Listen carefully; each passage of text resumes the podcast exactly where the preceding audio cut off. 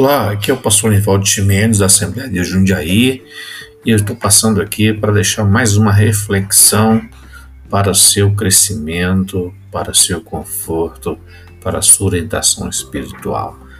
Escute, compartilhe e ore por nós. Um forte abraço, fique com a reflexão à luz da Bíblia Sagrada.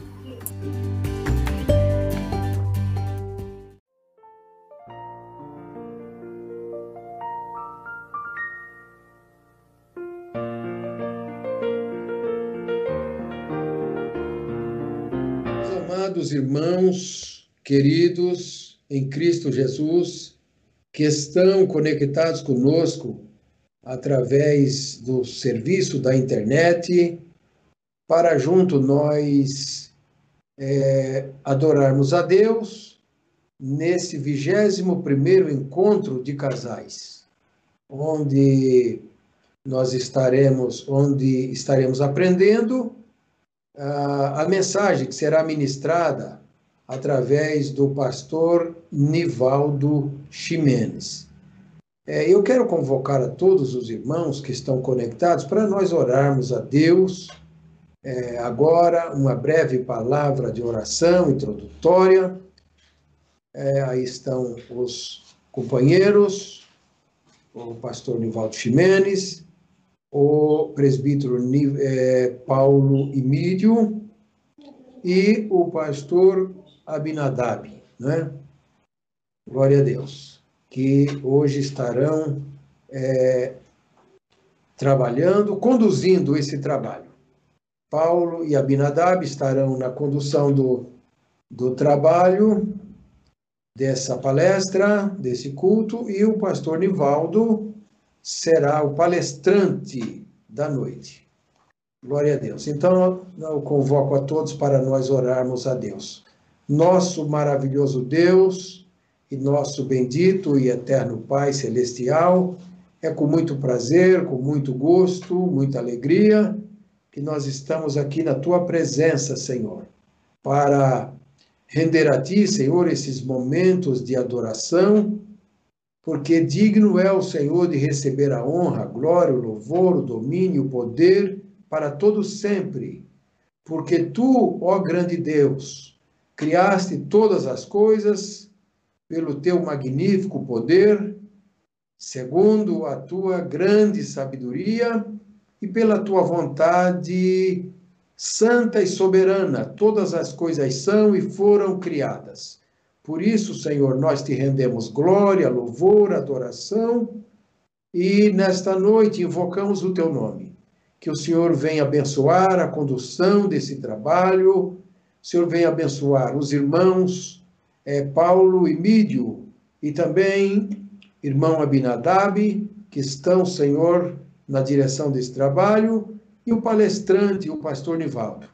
Assim nós pedimos essa bênçãos e te agradecemos em nome de Jesus. Glória a Deus. Agora, presbítero Paulo Emílio, é, fica totalmente à vontade para poder dar continuidade, junto com o irmão Abinadab. Paz do Senhor, irmãos. É com uma alegria muito grande que nós hoje iniciamos a segunda parte do nosso encontro de casais de 2021. E o pastor Nivaldo Ximenes estará hoje aqui conosco, trazendo uma mensagem complementando aquilo que ele começou ontem, né? Uma palavra hoje falando mais das práticas para resgatar a essência do amor do casamento.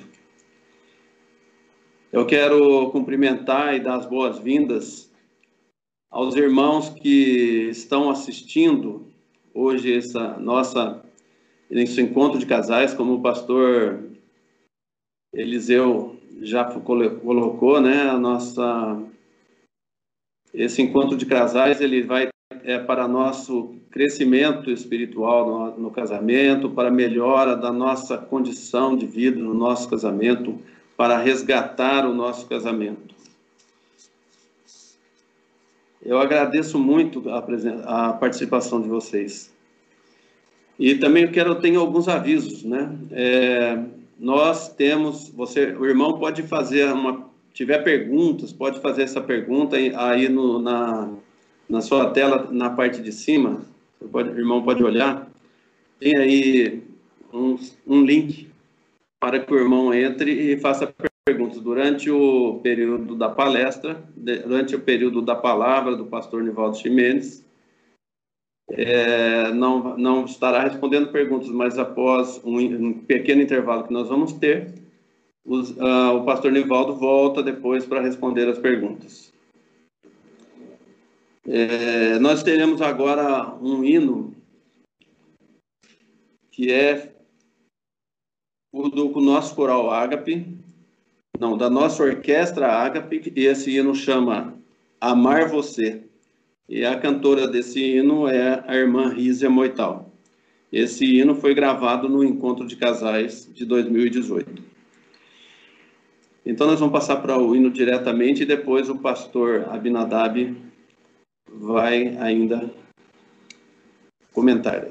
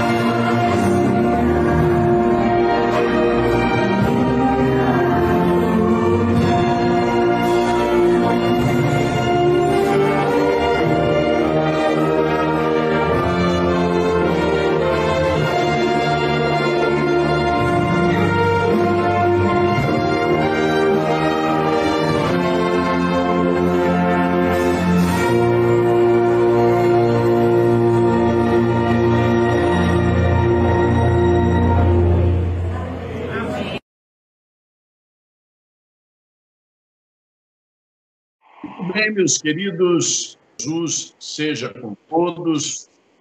Graças a Deus, já temos recebido as boas-vindas, já temos ouvido um louvor, e nós queremos, neste instante, fazer a leitura do texto bíblico que foi escolhido como tema desse nosso vigésimo primeiro encontro de casais, que encontra-se no livro de Cantares de Salomão, no capítulo 8 e o versículo 7. Apenas a primeira parte do versículo que diz assim: As muitas águas não poderiam apagar o amor, nem os rios afogá-lo. Amém? Nós queremos, então, nesse instante, apresentar o nosso palestrante de mais esta noite. Graças a Deus, já temos recebido boas instruções na noite de ontem, nossa primeira noite, e por certo o Senhor continuará falando conosco nesta noite, através da vida do pastor Nivaldo Ximenes. Pastor Nivaldo Ximenes, nosso amigo, e para quem não conhece o pastor Nivaldo, eu vou dar só uma parte do currículo dele, que é a parte de dentro da igreja. Na sua vida profissional, vou até deixar de lado. Mas dentro da igreja, o pastor Nivaldo é aquele que ministra cursos pré-matrimônio desde o ano de 2005 na nossa igreja. Então, pelo menos os casais mais jovens, nesses últimos 15 ou 16 anos, já estiveram sob a orientação do pastor Nivaldo Ximenes.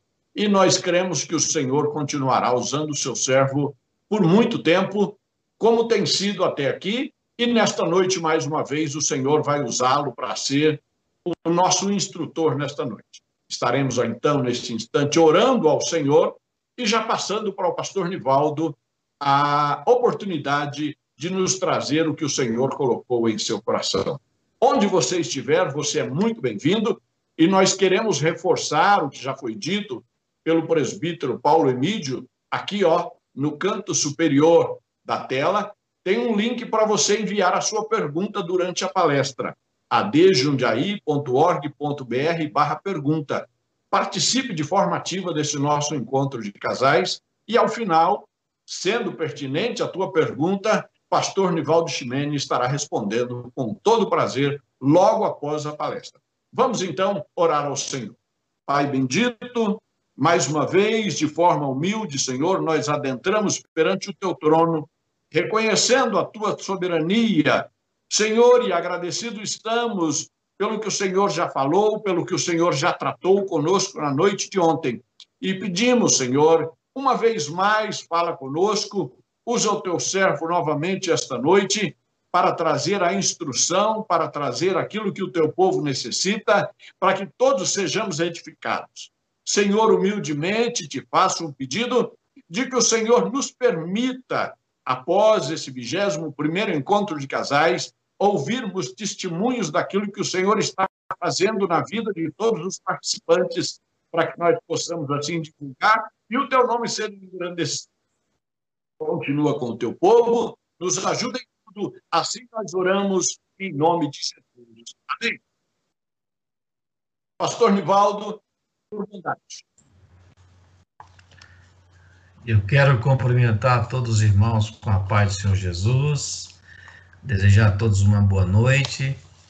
Mais uma vez estamos juntos no dia de hoje, para nós é uma alegria. Agradeço aí é, a saudação e a boa recepção dos meus amigos e companheiros de Cristo, presbítero Paulo, a evangelista irmão Abinadab, toda a comissão da família e estendo meu abraço né, ao pastor Eliseu, nosso vice-presidente, e ao nosso pastor Ezequias, bem como a todo o corpo de obreiros, ao pastor Ezequias, nosso pastor presidente, pastor que sempre se preocupa com a família, tem investido é, pesadamente na vida da igreja para que nós possamos cada dia mais sermos melhores servos de Deus, trabalhando em prol do reino, em prol das nossas famílias, em prol da nossa igreja. Meus irmãos, hoje nós voltamos para continuar o assunto de ontem, o tema já foi lido, né?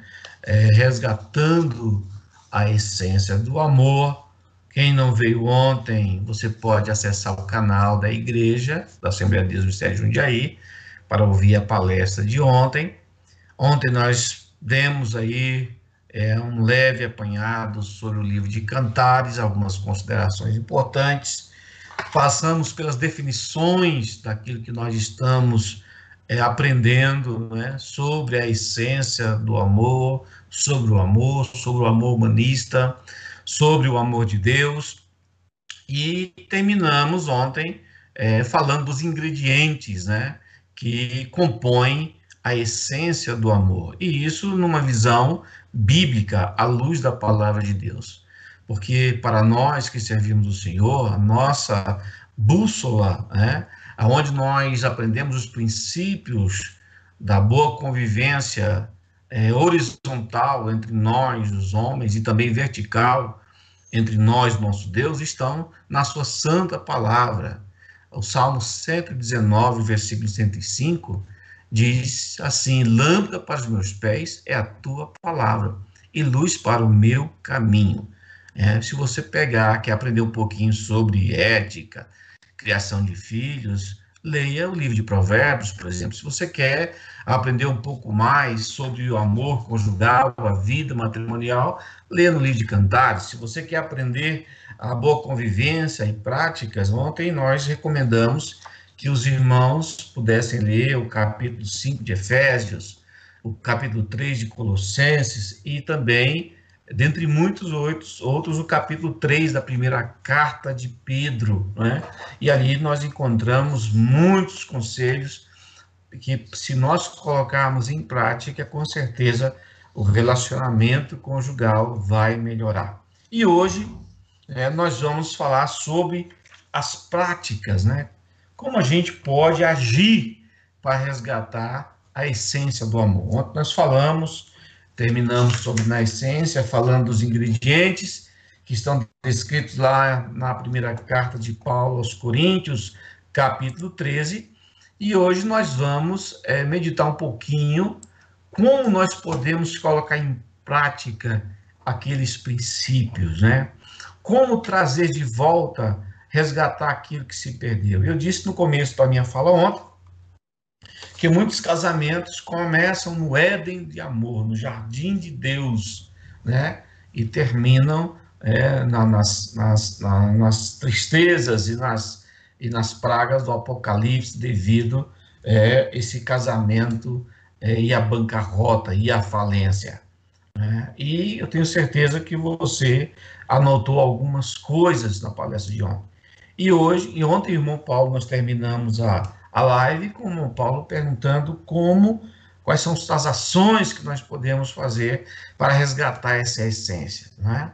E hoje nós vamos trabalhar nela. Agora, o que nós pedimos ao Espírito Santo e, e que você também peça é que, é, como a palavra de Deus joga luz no nosso caminho, que você deixe que o Espírito Santo trabalhe no seu coração trazendo à luz as suas dificuldades, as suas necessidades, e que você se preocupe em aprender alguma coisa. Se você terminar a live e pelo menos uma coisa você dizer assim, não, isso eu vou colocar em prática, já é o primeiro passo a ser dado. Né?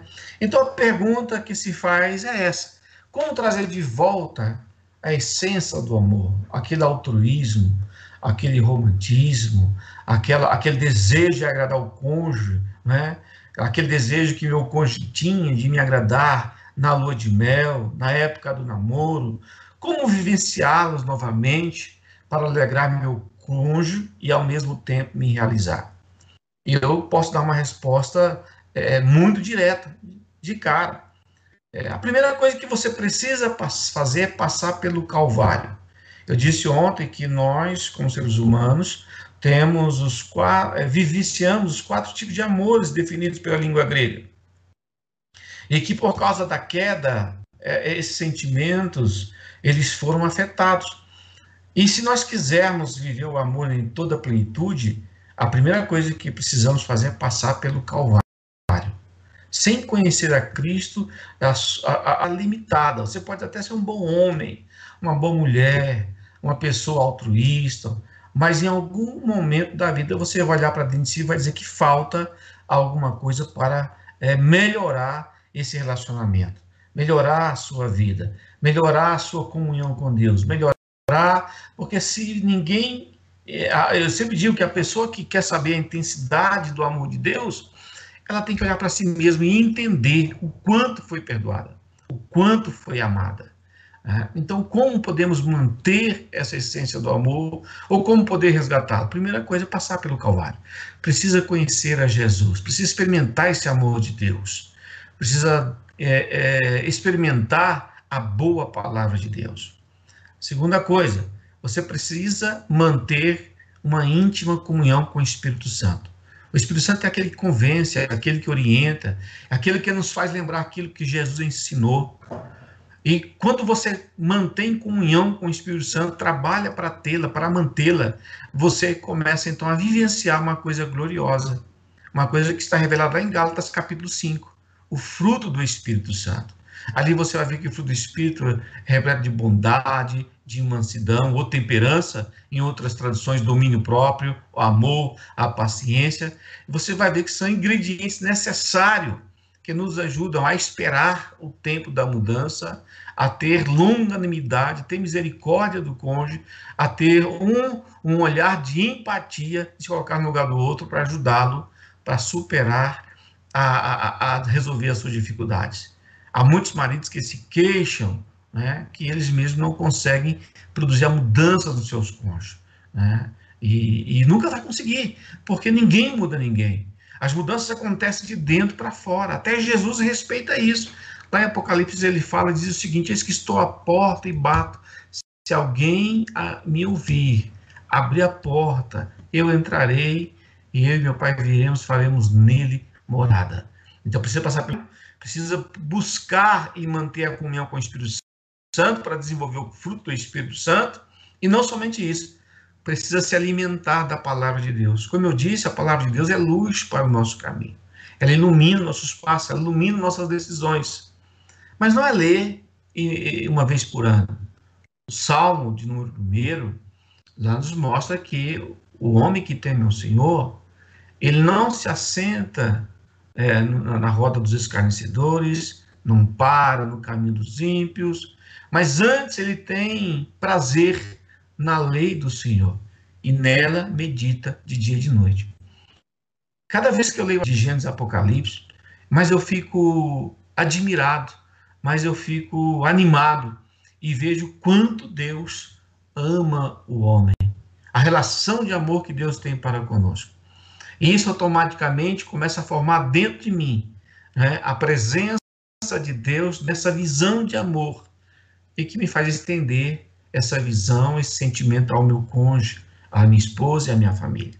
Se alimentando da palavra de Deus, você vai ter discernimento, vai compreender que a Bíblia não esconde nada, mas ela abre e mostra as dificuldades do ser humano, mesmo os heróis da fé, e mostra como eles superaram as suas dificuldades, ao lado de um Deus, como disse o profeta Isaías, que trabalha para os que nele confiam. Né? Uma outra coisa que você precisa entender é que precisa buscar sabedoria de Deus. E essa sabedoria está descrita lá no capítulo, na carta de Tiago. Né? Essa sabedoria para lidar, para reagir, para agir. Até hoje eu sempre peço a Deus, Senhor, está faltando sabedoria em mim. Está faltando sabedoria para lidar com as diversidades, sabedoria para lidar com os desafios da vida profissional, da vida conjugal, da vida familiar. Eu olho para mim e vejo um eterno carente da sabedoria de Deus. E a minha oração é sempre essa quando eu dobro o joelho. Senhor, me dá sabedoria. Estou pedindo, Senhor, aquela sabedoria que Tiago fala lá no capítulo 1, capítulo 2. Uma sabedoria que não se ufana, uma sabedoria que produz é, é, bom senso, que produz discernimento, que produz orientação e que ganha as pessoas. E eu sou eterno nesse estado da sabedoria. E eu acho que você também é. Mas a Bíblia diz, e Tiago fala, que se alguém tem falta de sabedoria, peça a Deus. E ele diz assim: olha, porque Deus dá com generosidade. Seja faminto mesmo, busque aos pés do Senhor, peça sabedoria para lidar com o seu cônjuge, com as dificuldades do seu cônjuge. Alguém perguntou é, para nós nessa live: como lidar com um marido que vive videogame online jogando, né? Peça sabedoria a Deus, Deus dá. Medite também no capítulo 3 de Pedro, que ali Pedro moda as relações do, do da vida conjugal, as, as, as, as, relações que o homem e a mulher têm na vida, nas lidas diárias. Não é? Podemos citar algumas práticas, mas uma das que mais me encanta é aquela palavra que Pedro diz né, no versículo 7 da carta. Maridos, habitai ou coabitai com as vossas esposas, né, com sabedoria, né, é, como vaso mais frágil, porque vocês são cordeiros com elas da graça de Deus. Então é preciso ter sabedoria. Pastor, quem que deve começar a, ter, a dar os primeiros passos em direção é, é, é, do resgate dessa essência. É, os dois têm que dar esse espaço. Mas eu digo, muito mais o homem, porque o homem, ele é o sacerdote da casa. Ele é o profeta da casa. Ele é o líder da casa. Como sacerdote, ele ajuda a sua família a oferecer sacrifícios a Deus. Ele intercede pela família ele cuida da vida espiritual da família. Como profeta, ele orienta segundo as palavras de Deus, ele, ele, ele, ele ora por sua família, ele fala das bênçãos de Deus, ele consola a sua esposa, ele ministra o coração da esposa. E aí, é o papel da, da, da dona Maria, da senhora, da esposa, né, é buscar sabedoria. E Pedro diz que é para procurar aprender com as santas mulheres que sem palavras ganharam, ganham seus maridos, né? Porque muitas pessoas, muitas mulheres, o marido chega em casa e elas têm um problema, então elas querem conversar, querem discutir, e o marido às vezes chega em casa aborrecido com as lidas diárias, e, e os homens têm a tendência, nós, os homens, nós queremos ficar calados. E às vezes, quando nós ficamos calados, não quer dizer que nós não estamos dando atenção, muitas das vezes é porque nós estamos tentando digerir a situação, porque as dificuldades que nós sentimos nas nossas vidas emocionais, elas são um pouco diferentes das esposas. Né? Alguém, alguém citou lá no, no chat do YouTube né, que desejava saber mais sobre as emoções né, que levam às desavenças conjugais. É verdade. Às vezes nós já estamos preparados emocionalmente. Às vezes nós agimos precipitadamente, falamos na hora errada, mas a Bíblia mostra que é possível mudar comportamentos, atitudes, né, meditando a sua palavra e aprendendo. Mas vamos falar então dessas, boas, dessas boas práticas. Né? Eu quero falar primeiro para os maridos. Né? E aí, querido irmão, né? É, é, vê se pega uma caneta, anota aí, depois escuta de novo e, e procure, né? é, cada dia mais e se moldando a esses conselhos, e esses princípios. A primeira dica para os maridos, para resgatar a essência do amor conjugal: ame sua esposa de forma incondicional, como Cristo ama a sua igreja. Cristo deixou sua eternidade, pôs de lado seus privilégios de divindade, se negou até a morte né? Nós sabemos que Cristo era 100% homem, 100% Deus. Paulo fala que ele né, se humilhou, deixou a sua glória para vir cumprir o plano de Deus para a redenção do homem. Né? Às vezes, eu vou dar uma dica para você: é melhor você perder agora para ganhar lá na frente. Então, ame a sua esposa. Né? Assuma que se você quiser ser feliz, se você quer ser é, elogiado, se você quer ser é, é, é, aplaudido, a primeira pessoa que tem que fazer isso é a sua esposa. Mas para isso ela tem que se sentir amada. Segundo, encha o tanque emocional dela. Faça afirmações para que ela se sinta aceita. Diga-lhe, aprenda. Né? É, a dizer que a ama. São coisas simples que às vezes nós ouvimos e, e, e vamos deixar guardando, vamos deixando lá no coração, juntando pó, porque fazemos uma, duas, três e já esperamos que a outra parte é, faça dela, aí ela não faz, nos angustiamos, depois agimos como crianças, como imaturos. Já que ela não vai fazer, eu também não vou fazer mais. Não, né? É preciso crescer em maturidade. Né? A Bíblia diz em Salmos que perto está o Senhor daqueles que o buscam com honestidade. Algumas traduções com sinceridade. Né? Se Deus é o idealizador do casamento, né, pode ter certeza, o apóstolo Paulo fala: não nos cansemos de fazer o bem, porque se permanecermos, né, é, é, é, colheremos da parte de Deus. Mas é preciso permanecer. É como a semente, jogar a semente e, e esperar ela brotar. Quem vai dar o crescimento é Deus. Né? Deus vai trabalhar no coração dela. Né? Então, diga que a ama, a respeite, valorize-a, mostre com ações concretas e palavras. Né? Eu disse para vocês ontem que vocês precisavam é, é, é, entender um pouco da psicologia masculina e da... no final da palestra eu, trouxe alguns livros é, como dicas para que você possa ler e aprender mais e aprofundar mais o tema. Mas mostre com suas ações, não de palavras. Né? É, é, é, não só com as palavras, né? mas mostre com ações que você a ama. Ajuda a sua esposa. Né? Ela trabalha e você não vai ser menos homem se chegar em casa e lavar uma vasilha, lavar uma roupa, passar um pano na casa, lavar o banheiro. Ah, pastor, isso eu não faço, não, porque eu sou homem, homem.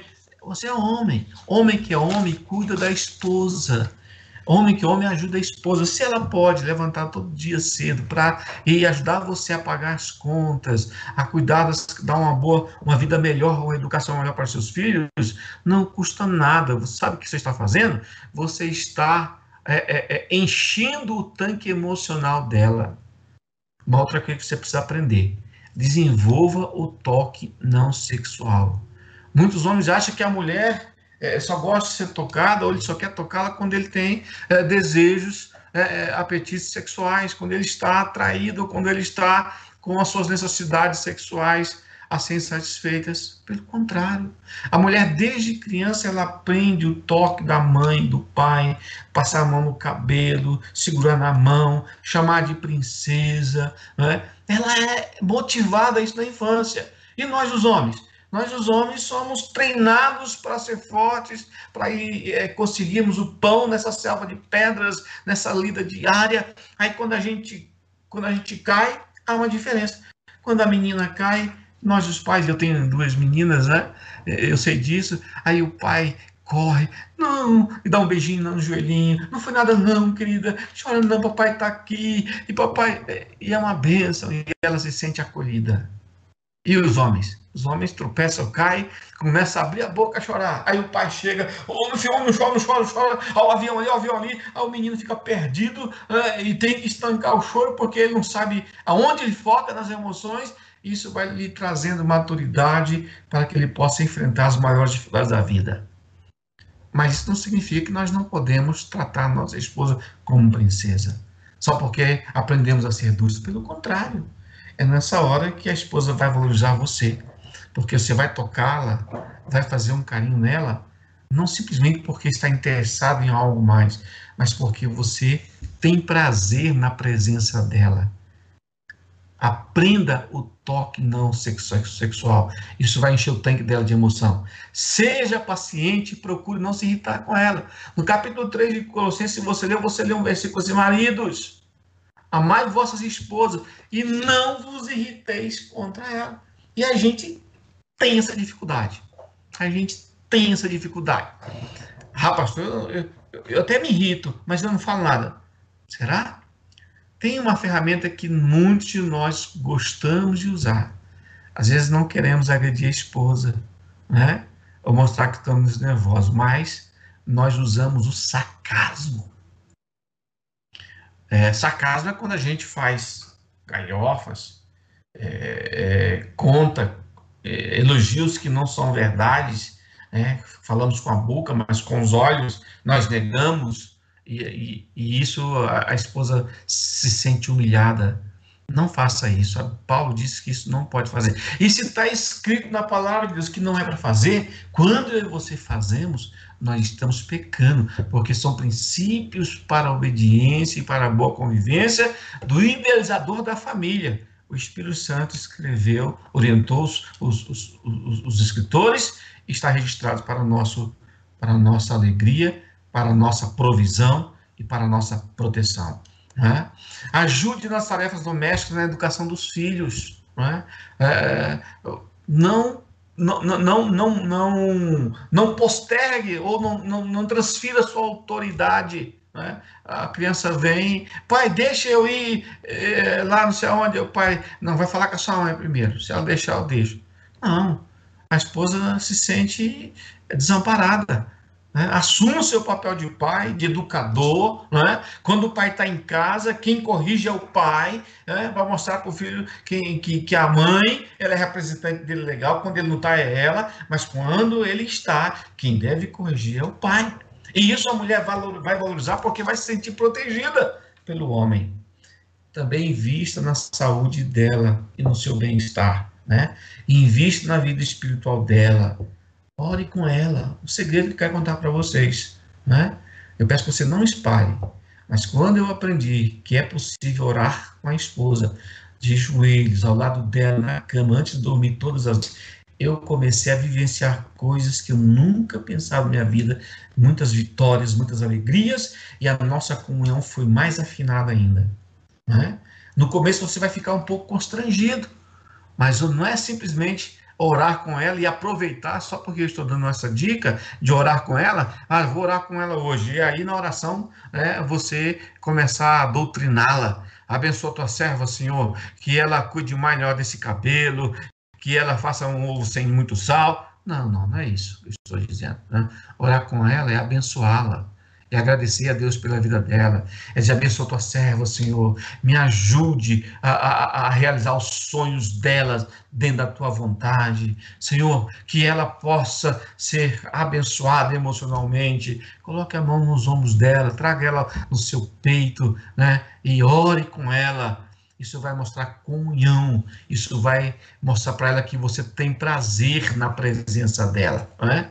É, outra coisa importante, seja o provedor, o protetor e o sacerdote espiritual dela. Ministre ao seu coração. Né? Às vezes a esposa precisa também de um bom ouvinte. Né? E muitas vezes nós podemos ministrar ao coração da esposa exercendo a paciência, ouvindo o que ela está dizendo. Ah, pastor, mas ela fala a mesma coisa. Sim, ela fala a mesma coisa, é verdade. Né? Talvez é porque você não ouviu da forma que precisava. É por isso que você precisa ouvir, não é? Ouvir de novo. Quando ela tiver certeza que você ouviu, com certeza ela vai começar a mudar. E vai querer falar outras coisas. Né? Ah, pastor, o senhor não conhece a esposa que eu tenho, o senhor não conhece a Bíblia que eu tenho em casa. Meu querido, ela pode virar uma ovelhinha. Né?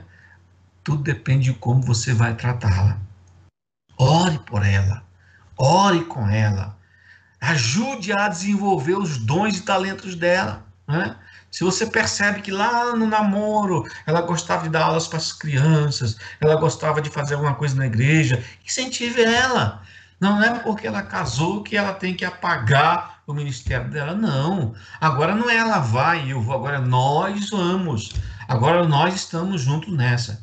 E outra coisa importante, invista, né? Invista no romantismo no casamento. É, aprenda a dar flores. Aprenda a dizer que a ama. Aprenda a dar um beijo cedo quando acorda, né? E também as pequeninas coisas que ela faz com você. Né?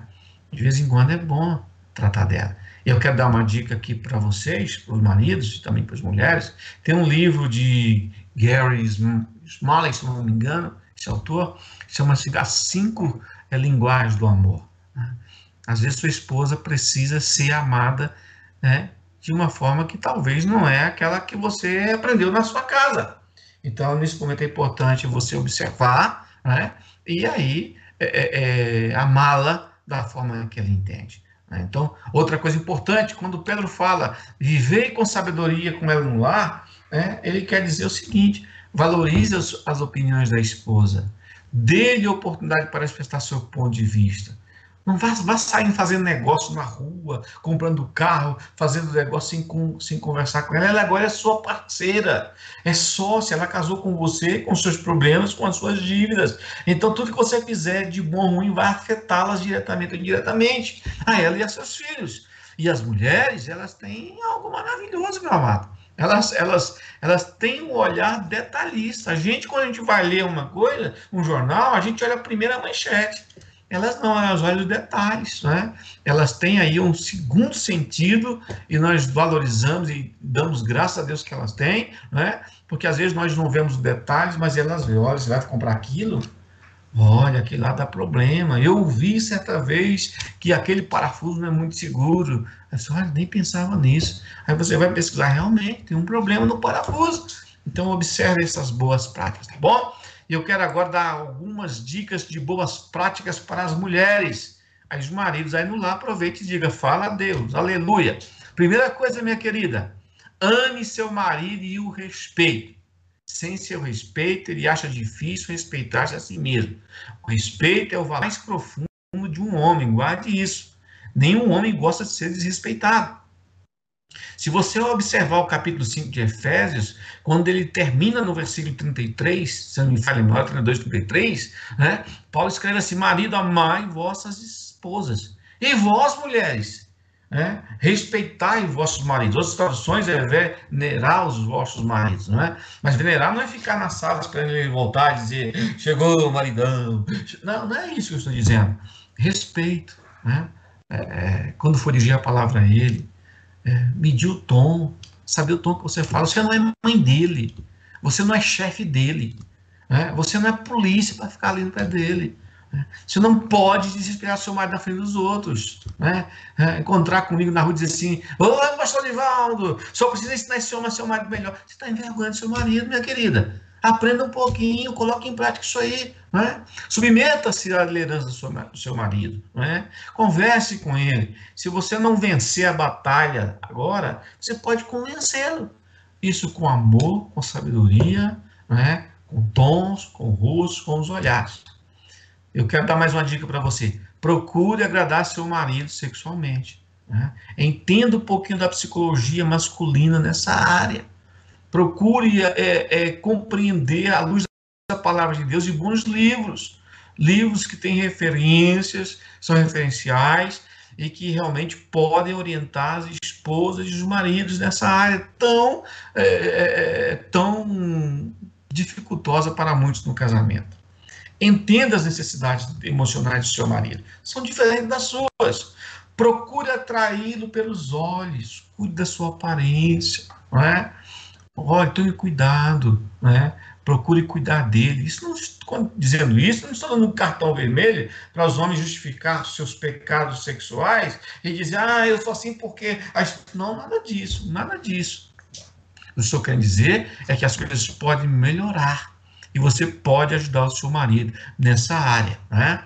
É, é, outro, outra dica importante também: encha o tanque emocional dele procure é, é, é, praticar o toque e o afeto. O marido saiu do colo da mãe para ir para o colo da esposa. A mãe dele, pequenininho, elogiar, dizer, olha, esse é o meu príncipe, esse é o meu homem da casa, ele vai cuidar da mamãe. Né? E isso enchia o coração é, do menino. Né? E tem mulheres que não sabem elogiar o seu marido. Né? Não sabe como cuidar dele. Se você olhar o capítulo 31 de, de, de Provérbios, ou até o livro de Cantares de Salomão, você vai ver que ali as esposas elogiam os seus maridos. Né? Então procure apreciar o corpo do seu marido, abrace ele, né? beije o seu marido, né? Tenha uma atenção especial para ele quando ele for falar com você, quando ele for começar a abrir as suas dificuldades, né? Dê-lhe o devido reconhecimento. Né? Você deve reconhecer e valorizar as boas qualidades do seu marido. Eu, eu, eu tenho muita dificuldade em ouvir elogios de outras pessoas. Mas quando eu estou é, é fazendo alguma coisa, por exemplo, em casa, às vezes eu, é, eu preciso trocar uma lâmpada, preciso fazer consertar algo, é, um, um, eletrodoméstico, né? É, aí quando a minha esposa diz assim, eita, esse homem é uma benção, e ela, ela, sabe que eu gosto disso, né? Essa é a minha linguagem de amor. É, eu fico todo contente, né? Eu, eu estou com o peito para frente. É eu, ela está falando de mim. Eu fico alegre. Por quê? Porque ela já sabe né, como reconhecer os meus dons e talentos. Ficar só falando dos defeitos do marido, apontando as suas dificuldades, não vai lugar nenhum. Pelo contrário, ajude-o, né? elogiando as suas boas qualidades quando eu dou uma palestra, quando eu, eu, eu, eu estou pregando na igreja, eu gosto muito de procurar o olhar da minha esposa, onde ela está sentada. E depois do culto, eu pergunto para aí, meu bem, foi fácil, deu para entender onde eu quis chegar na mensagem, eu consegui passar para os irmãos, né? E ela, ela sabe fazer as devidas críticas construtivas, mas antes, sabe o que ela faz? Foi muito bom, amor. Olha, foi muito boa a palavra que você deu, eu gostei muito, né? E aí, se ela tem uma, uma, uma orientação, ela primeiro expressa a sua alegria. Isso me deixa muito feliz, porque eu sei que eu sou limitado, eu sei que eu tenho dificuldade, mas eu, eu, eu, eu, eu preciso entender uma coisa como marido, como homem. Né? Não adianta eu ganhar os elogios, sorrisos das pessoas de fora e, e, e ter uma esposa que critica o marido como Mical. Né? Olha que interessante. Todo mundo já leu a história de Mical, lá, Mical e Davi né? É, as dificuldades conjugais que aquele casal passou.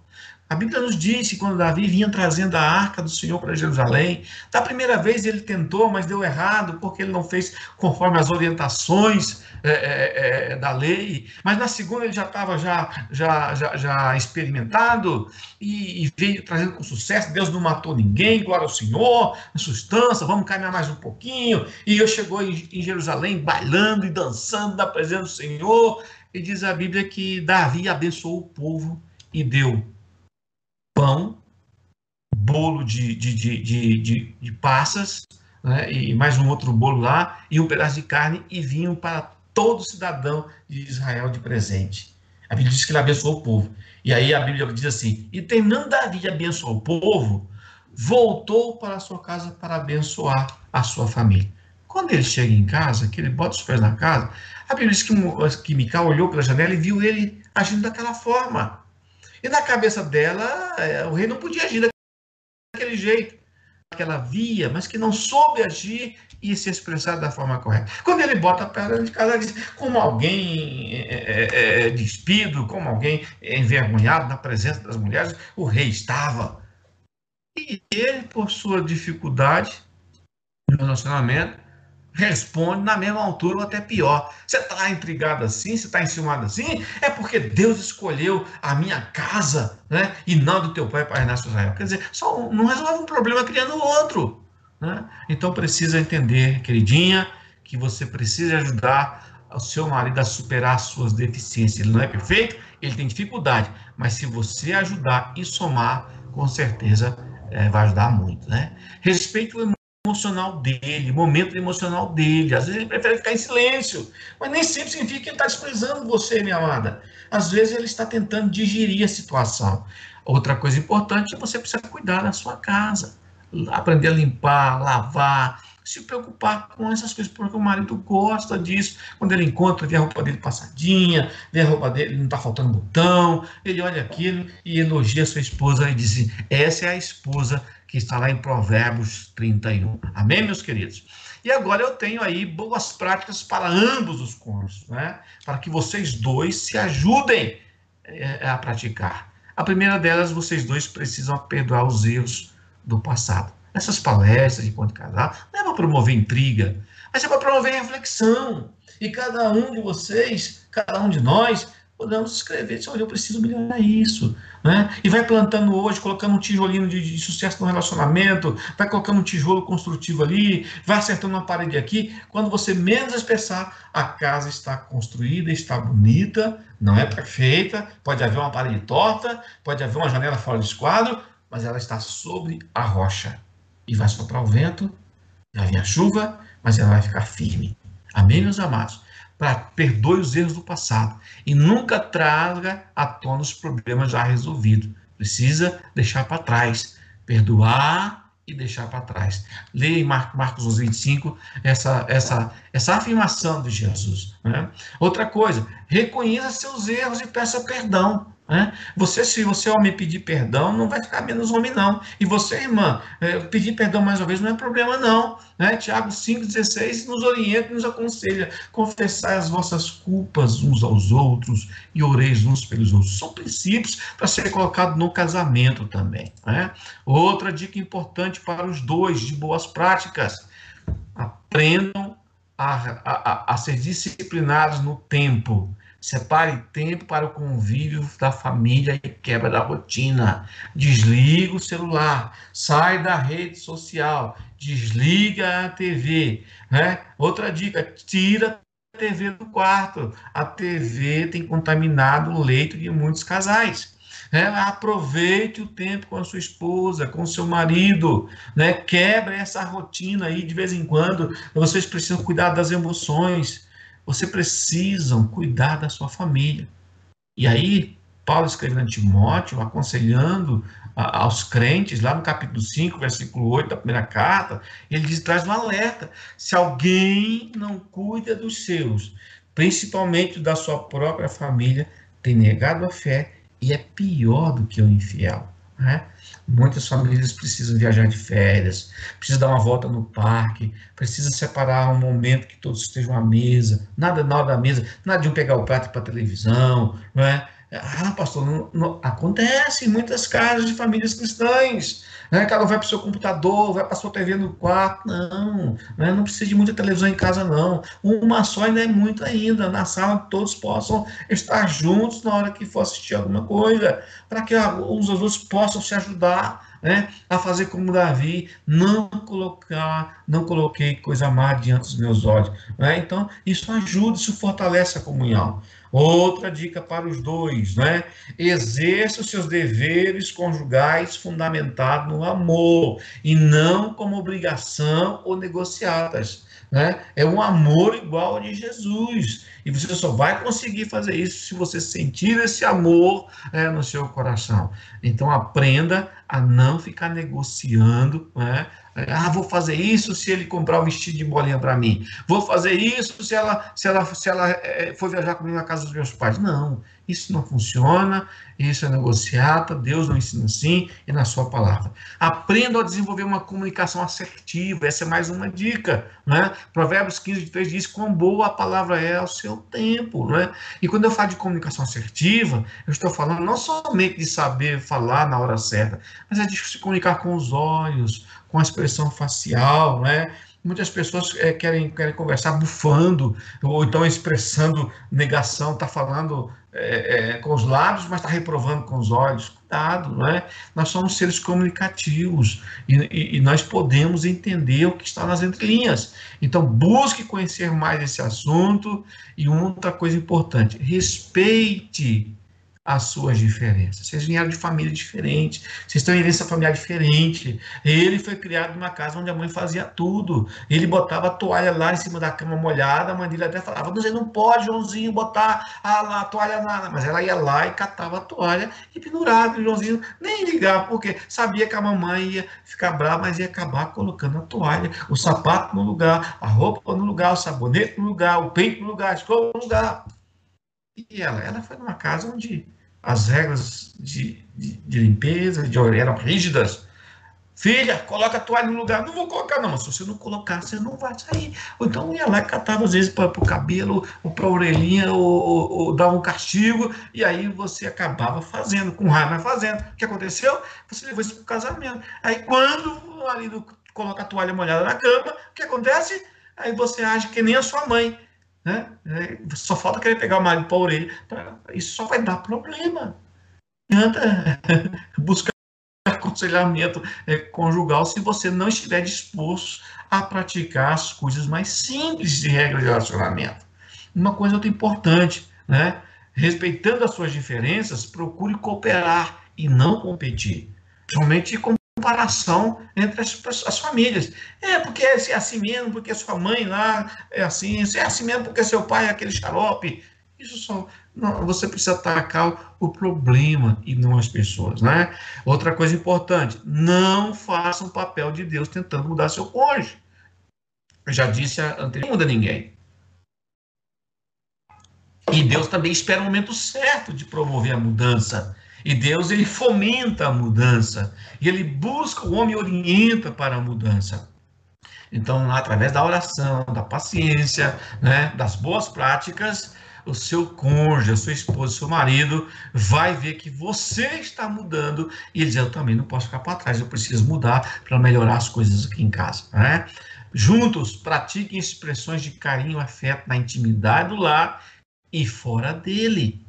Não só fora dele também. Vai sair, pega na mão dela, vai caminhar junto, apoia a mão na cintura dela, né? Procure cuidar disso. Né? E eu vou falar uma coisa para vocês. Lá em Gênesis capítulo 26, tem um texto que eu gosto muito de ler. A, a ver que um casal demonstrava o seu afeto na presença de todos. A Bíblia que é Isaac e, e Rebeca foram parar na terra de Abimeleque por causa da fome. Né? E diz a Bíblia que chegou lá e fez a mesma coisinha errada que o pai dele fez. Chegou lá e disse, Rebeca, disse que você é minha irmã, porque aqui a turma começa, é, tem costume de passar faca nas pessoas que têm mulher bonita e que são casadas para ficar com ela. Então você fala que é minha irmã, a gente vai levar esse banho-maria e tal, coisa e tal. Aí o que aconteceu? Um certo dia, Isaac, diz a Bíblia, estava brincando com Rebeca. Aí o rei passa na janela e esbugaram o olho e diz assim: que, que é isso? Aqueles dois são irmãos? Mas irmão não, tem, não pode ter intimidade daquele tipo de brincadeira. Aquilo é marido e mulher. E ele viu, pela expressão de afeto, de carinho, de brincadeiras, que os dois casais estavam tão antenados, tinham uma comunhão tão assertiva, que aquilo era espontâneo e automático. E a própria forma deles agirem é, denunciaram que eles se amavam e era um amor conjugal. E aquilo está para que possamos ver que é possível brincar com respeito, mas praticar afeto. Com isso você está dizendo, essa é minha amada. Esse é o meu amado, né? Outra coisa importante, eu já falei, mas eu quero refletir. Aprendam a orar juntos. Quero dizer para vocês que no início do casamento, meus irmãos, não é muito difícil praticar os princípios que nós falamos. Porém, com o passar do tempo, passamos por fases na vida e no matrimônio. E a cada fase, novos desafios, e vamos logo deixando o romantismo e as primeiras práticas e esfriando e esmorecendo. É necessário, então, que o casal relembre as primeiras práticas. A própria igreja de Jesus não deu 70 anos precisou ser relembrada das primeiras práticas e do fervor. Jesus disse para ela, para a igreja de Éfeso, lá em Apocalipse 2, 4 e 5, tenho, porém, contra ti o seguinte, você abandonou o seu primeiro amor. Lembre-se, pois, de onde você caiu. Arrependa-se e volte às práticas das primeiras obras. Não é? é o mesmo conselho para mim e para você. Né? Volte a ser romântico Volte a fazer tudo por amor, volte a ser romântico e você vai ver que as coisas vão melhorar. Quando eu falo que nós passamos por fase do casamento, devemos passar, é, é, é aprender sobre isso e estar preparados para elas. Eu disse para vocês ontem que, pela misericórdia e graça de Deus, eu e minha esposa fizemos 32 anos. Eu me lembro quando eu fiz 25. O pastor Ezequias fez, é, celebrou, e a irmã Ruth celebraram as minhas bodas de prata, eu já estou indo para os 30 e lavacando, né? E nós passamos por fases que muitos de vocês ainda não passaram, mas nós já passamos. E vamos passar por outras ainda. E cada fase tem as suas dificuldades, seus desafios, os seus problemas. Elas podem vir nas mais diversas situações e diferentes frentes de batalhas. E aí eu quero citar algumas dessas fases para que você entenda que fase você possa estar para buscar um autoconhecimento mútuo e assim se prepararem melhor para os desafios que virão. Por exemplo, quero mostrar para você uma fase interessante, né? A fase do encantamento. É quando o romantismo está à flor da pele, né? A admiração, as coisas que estão é, é, é, é muito grande, o máximo, a sensação de recém casados é uma delícia, né? É, há muitos que estão nessa fase, né? A fase da lua de mel. E Deus se preocupou com essa fase, que essa fase é a fase que inicia o justo conjugal. Lá em, lá em Deuteronômio, é, o Senhor fala para Moisés, Moisés relembra é, é, essa parte da lei, quando Deus se preocupou com o início do casamento, da lua de mel, ele diz, olha, homem em ser casado não sairá à guerra, mas ficará um ano, e nem se porá em cargo algum, mas ficará um ano na sua tenda, promovendo a alegria a mulher que tomou. Qual era a preocupação de Deus? Era o ano que ia ter os ajustes É um ano que ele ia acordar cedo e ia ver que a pasta que ele gosta de apertar devagarzinho para economizar, ela acordou primeiro que ele esguelou a pasta e, ficou aquela, aquela lameira toda. E ele ficou, não é possível, né? Alguém precisa mudar, alguém precisa se ajustar. Outra fase é a fase das revelações ou do conhecimento. Com o passar do tempo, vai se descobrindo virtudes e defeitos. É aquela tal de herança familiar que eu falo nos cursos noivos. Gostos, preferências, aptidões temperamentos. Algumas decepcionam, outras são valorizadas.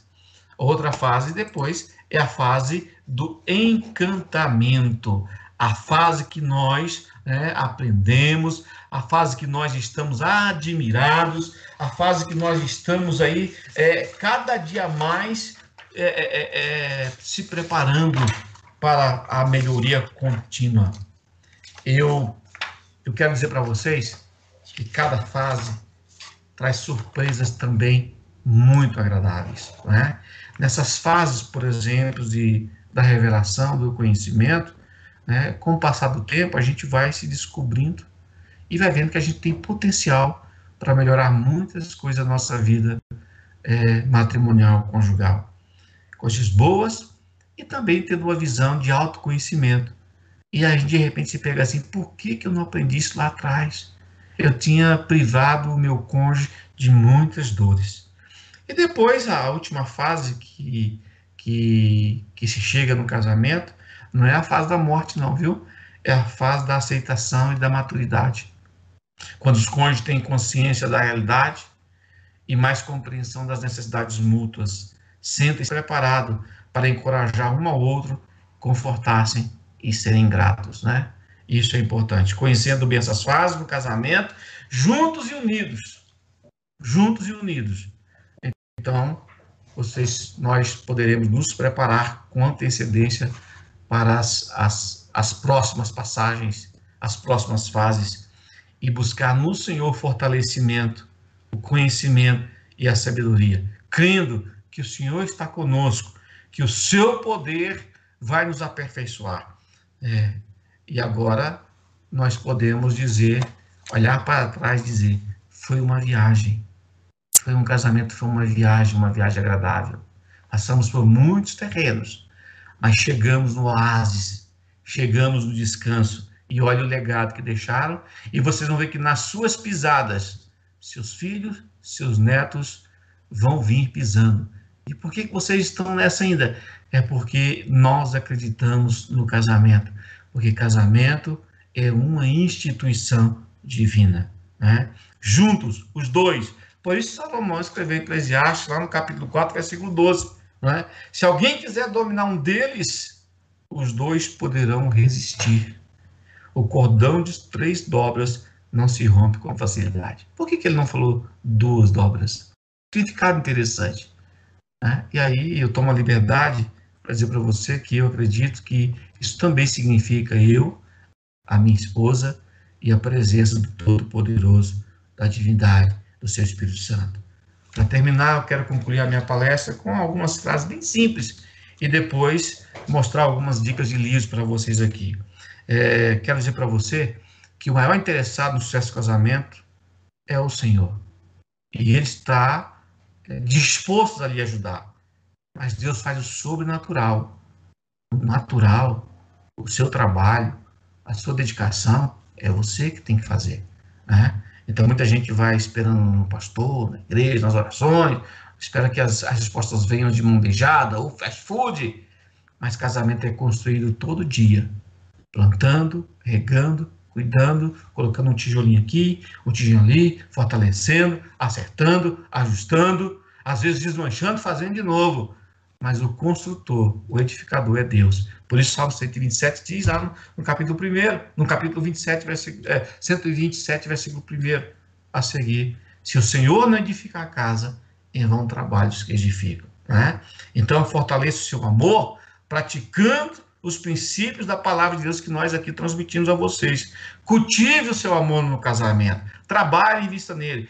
E eu quero dar algumas dicas para você trabalhar esse amor e investir nele. Primeiro, procure é é, é, é, desenvolver uma intimidade. Eu não estou falando de intimidade sexual, eu estou falando de intimidade no sentido emocional e confiança, que se constrói caminhando juntos na estrada da vida, sem segredos e com liberdade mútua. Comece orando com ela, dobrando os seus joelhos, você vai ver que no começo você vai ficar meio envergonhado. Da primeira vez no desafio, quando eu enfrentei isso, eu, eu fiquei meio sem jeito. E olha que eu tinha caminhada de fé. Como é que eu vou orar com a minha esposa? E eu quero falar algumas coisas para o Senhor, e eu não queria que ela ouvisse. E, e o medo de se expor.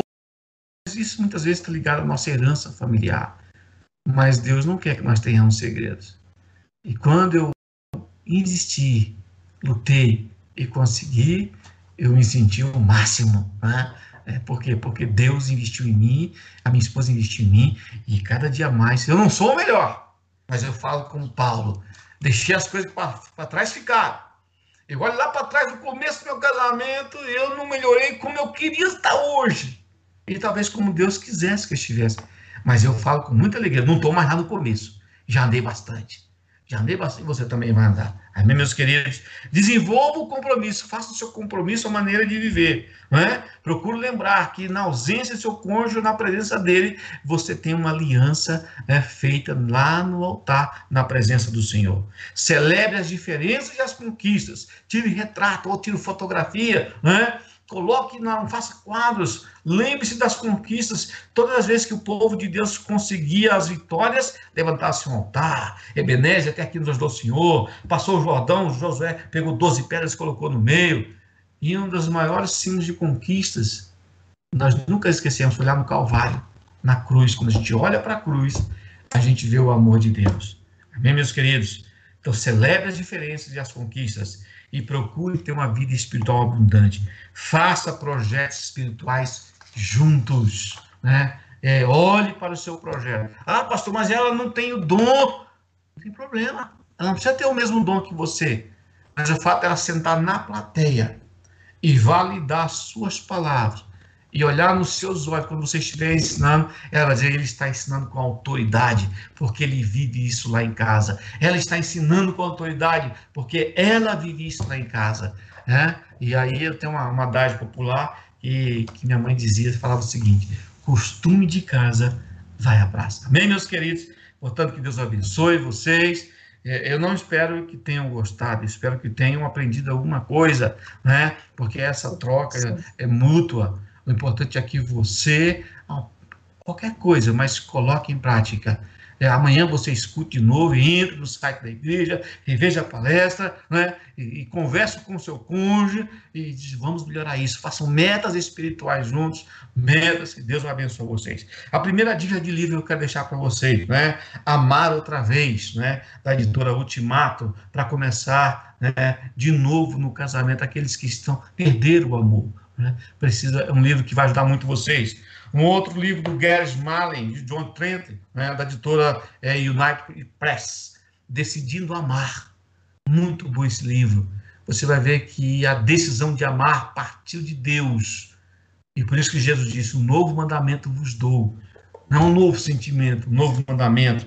Outro livro, Coloque-se no lugar dele, coloque-se no lugar dela, da editora ah, Thomas Nelson. Esse livro muito bom. Vai mostrar um pouquinho da visão, da psicologia, como os homens e as mulheres pensam, para ajudar você a entender melhor seu cônjuge. Livro de Gary Chapman, muito bom, da Mundo Cristão, né? As quatro estações do casamento. Outro livro da editora Vida, esse não, não você vai encontrar acho que só no sebo, né? É, eu quando eu li esse livro, eu gostei muito. Eu tinha lá, tinha cinco anos de casado e nunca mais é, é, é deixei fora da minha estante. Eu sabia que eu precisava me preparar. A segunda metade do casamento, eu já passei dela para a glória de Deus, mas recomendo esse livro para você, da editora Vida. E hoje eu quero também é, é, indicar isso aqui da Mundo Cristão. Amor é o que ela mais deseja, respeito é o que ele mais precisa tenho certeza que você vai aprender alguma coisa, você vai, vai se assustar com coisinhas pequenas que a Bíblia revela, simples, mas que podem nos ajudar. Portanto, meus irmãos, Deus abençoe. Quero agradecer ao pastor Ezequias pela oportunidade, pela confiança, ao ministério da igreja, à comissão da família, e peço que vocês continuem orando por nós, né? E que Deus abençoe a cada um de vocês. E eu volto o microfone aos irmãos que estão na organização. Deus abençoe vocês. Muito bem, pastor Nivaldo, graças a Deus, louvamos ao Senhor pela tua vida e por palestra tão maravilhosa que o Senhor permitiu que o irmão trouxesse para nós. Nós queremos, nesse instante, queridos, é, apresentar ao Senhor a vida dos nossos irmãos que têm o seu coração grato por aquilo que o Senhor lhes permitiu administrar. Nós reconhecemos que Deus é dono do ouro, da prata, dono da nossa vida e dono do ar que nós respiramos. E como forma de gratidão, nós ofertamos em prol da sua obra aqui na terra. Nós vamos, nesse instante, pedir ao presbítero Paulo Emídio que faça oração pela vida dos ofertantes. Logo após a oração, nós vamos ouvir um hino gravado é, ainda em 2020 pelo nosso coral, O Amor no Lar. E logo após o cântico do coral, a apresentação do nosso coral, o pastor Nivaldo vai voltar para responder as perguntas, eventuais perguntas que chegaram. Ele é quem tem o controle dessas perguntas, então ele vai responder. E após o pastor Nivaldo responder as perguntas, ele vai orar pela tua família, pela minha família, pelos casais que estão conectados conosco. E ao final, o pastor Eliseu Ferreira do Carmo, em nome do pastor Ezequias e todo o ministério, estará fazendo o encerramento. Por gentileza, então, o nosso líder da Comissão de Famílias, o presbítero Paulo Emídio de Faria, fazendo oração pela vida dos ofertantes e, repito, logo após o coral canta, enquanto você terá a oportunidade de ofertar.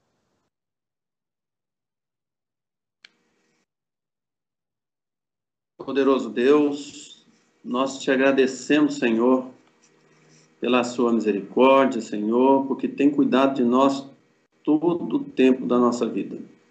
Tem nos abençoado, Senhor, permitindo, Senhor, que nós possamos fazer uma oferta para a tua obra, Senhor. Tem cuidado de nós. Nós pedimos a ti, Senhor, que abençoe aqueles que estão hoje aqui ofertando, Senhor, trazendo a sua oferta à casa do Senhor para o nosso crescimento, para o crescimento pela salvação de pessoas, Senhor. Que essa oferta vai levar a nossa igreja, vai levar a igreja de Cristo a trazer para si, para o trabalho, Senhor meu Deus, para a salvação de almas. Nós te agradecemos muito, Senhor, por eles. Agradecemos, Senhor, e pedimos, Senhor, que também aqueles que não têm condições hoje, Senhor, de trazer a sua oferta, que o Senhor traga uma porta de emprego, trabalho para todos, Senhor meu Deus, e abençoe cada lar. E nós te agradecemos, Senhor, em nome de Jesus Cristo. Amém.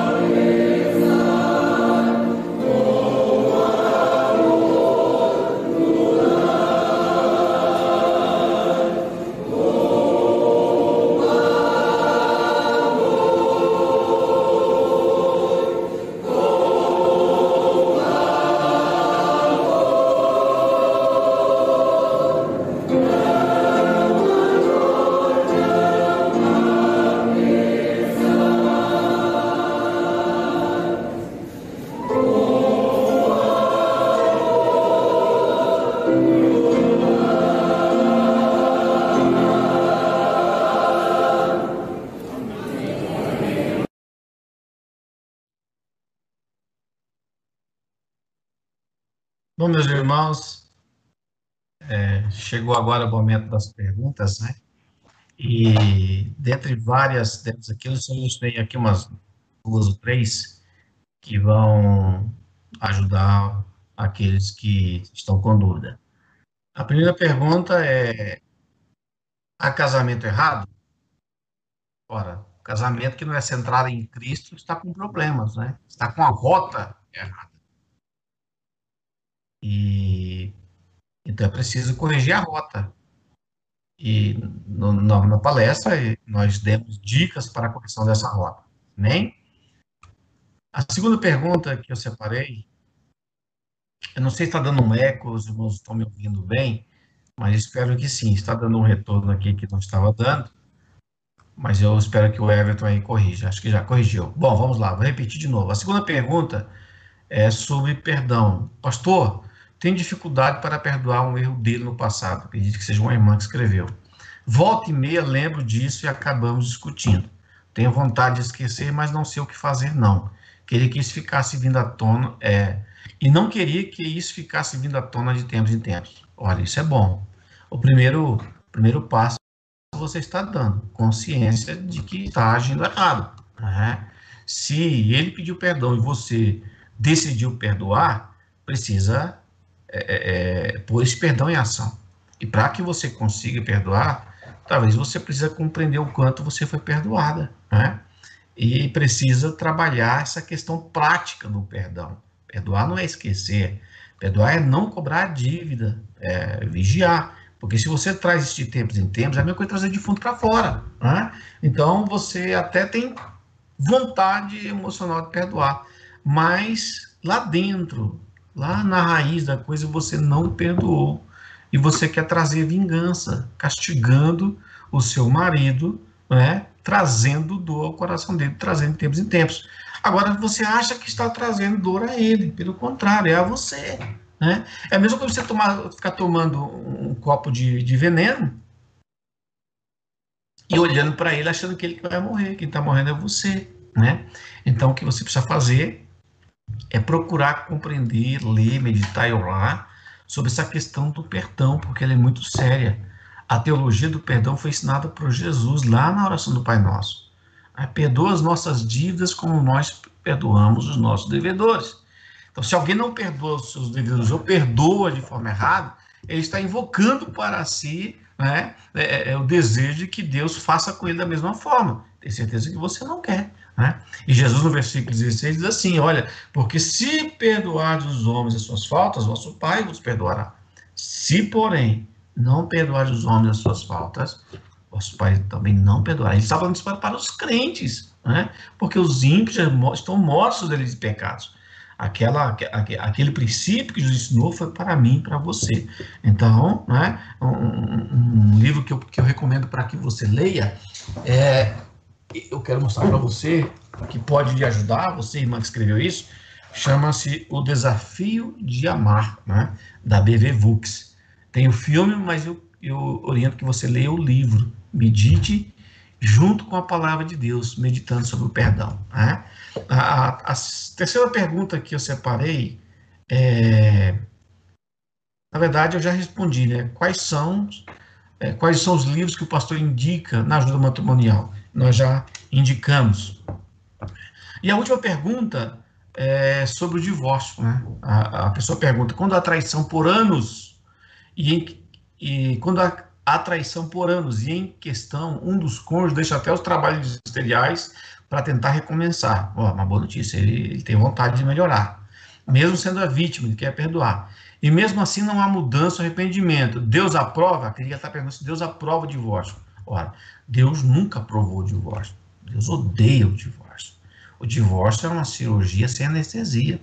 É um mal necessário quando um dos cônjuges, o, o inocente, né, não deseja se, se viver é, no, ao lado de uma pessoa que não se arrepende, não busca um novo nascimento, não tem o desejo de mudança e não tem desejo nenhum que o outro né, possa exprimir o seu perdão. E aí eu quero recomendar um livro muito bom. Eu tenho, na verdade, eu tenho dois deles, tenho um aqui guardado, sempre para dar para alguém quando precisa. Esse livro que a CPAD lançou, né, o livro divórcio, é, casamento, divórcio e sexo à luz da Bíblia, escrito pelo nosso pastor, o pastor Ezequiel Soares, na CPAD. Você pode ir lá na, na loja do irmão Moisés Borba, olha eu fazendo propaganda aqui do irmão Moisés Borba, e lá adquirir esse livro, não é caro, é baratinho, e junto com a Bíblia você vai ler e entender esses princípios e também a decisão de Deus, do Senhor Jesus, a visão de Jesus, a visão de Paulo, né, a respeito do divórcio, tá bom, querido? E você também pode ir lá no meu canal, né, é, Família com Cristo, no YouTube, só digitar lá Família com Cristo, ou no Ivaldo Mendes, é, eu tenho uma palestra que eu falo só sobre divórcio até ali, amém? E eu quero agora orar com vocês, são essas as perguntas que eu selecionei, eu quero orar pelos casais que estão nessa live. Você me deu a liberdade de entrar na sua casa através da internet, né? E eu, com muito respeito é, e temor no coração da parte de Deus, eu entrei no mais profundo do seu coração com princípios e verdades. E você trouxe à luz dificuldades. E eu quero dizer para vocês que há esperança, né? A esperança não é a última que morre. A esperança, Paulo diz, a esperança de Cristo não morre, pelo contrário, ela produz uma viva, né, uma viva esperança, a certeza de que as coisas podem mudar, porque maior é aquele que está conosco, é maior do que a amargura, é maior do que a infidelidade, ele é maior do que as desavenças, ele é maior do que as agressões, ele tem poder de transformar as situações. Amém? Então eu quero orar com você, mas antes eu lanço um desafio. Quero que você traga a sua esposa ao seu lado, né? Se você se ela estiver perto de você, abrace ela e nessa oração você vai agradecer a Deus por ela.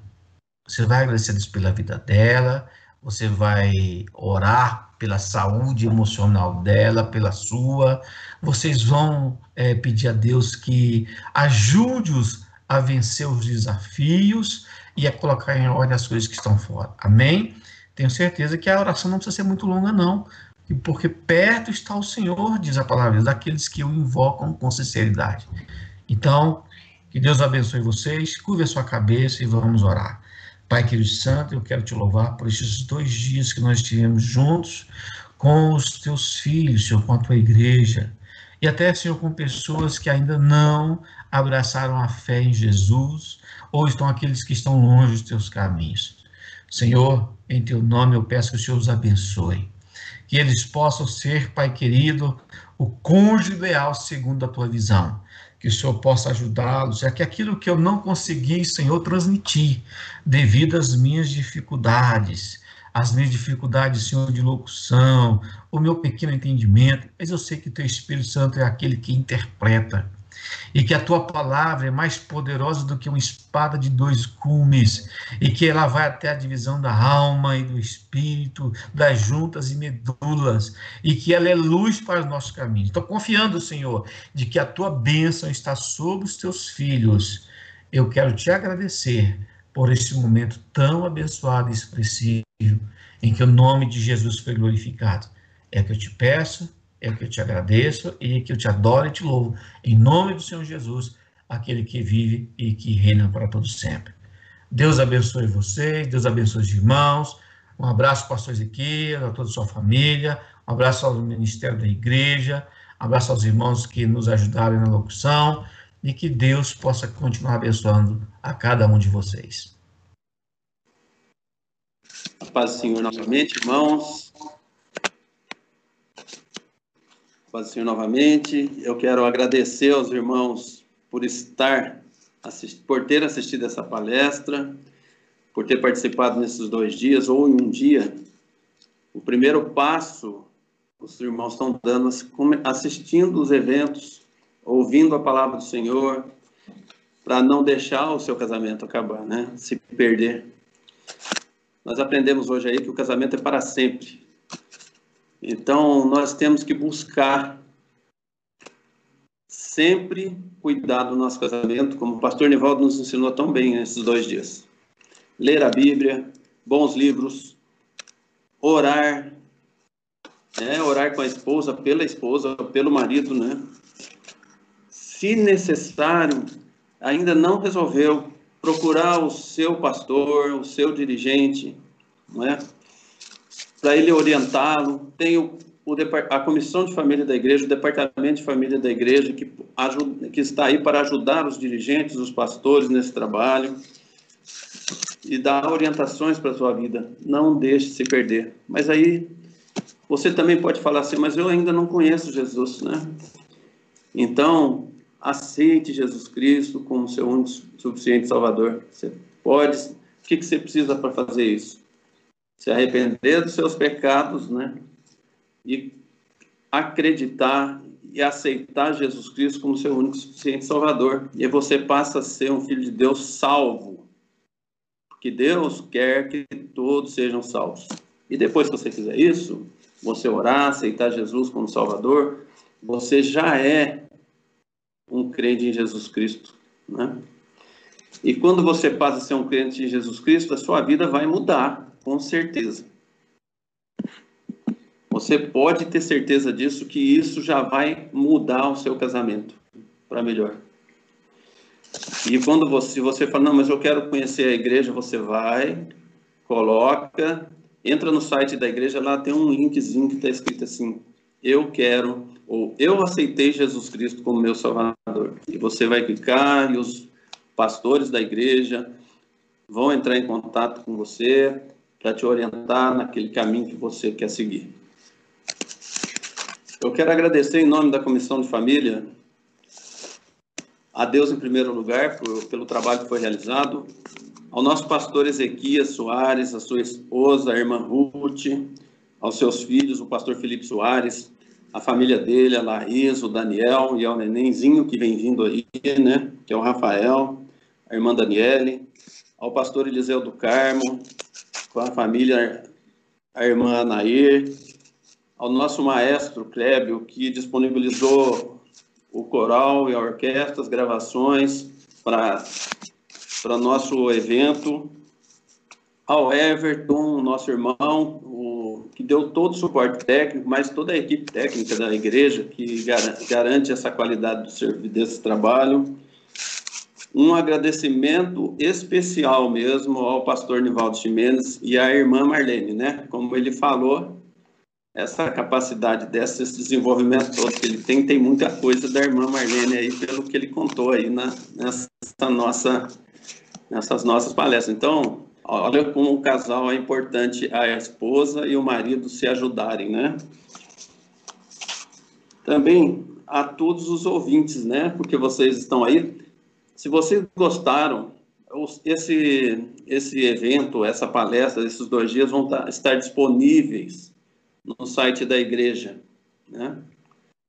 É, então, você pode passar para outros, outros irmãos, outros casais que estão precisando. Entra lá, assiste a palestra, que vai ser uma coisa, é uma coisa maravilhosa, que vale a pena para a cura do nosso casamento, né? para ajudar na cura do nosso casamento e para a evolução e a qualidade de vida que nós passamos a ter quando a gente está bem né? com a esposa ou a esposa com o marido.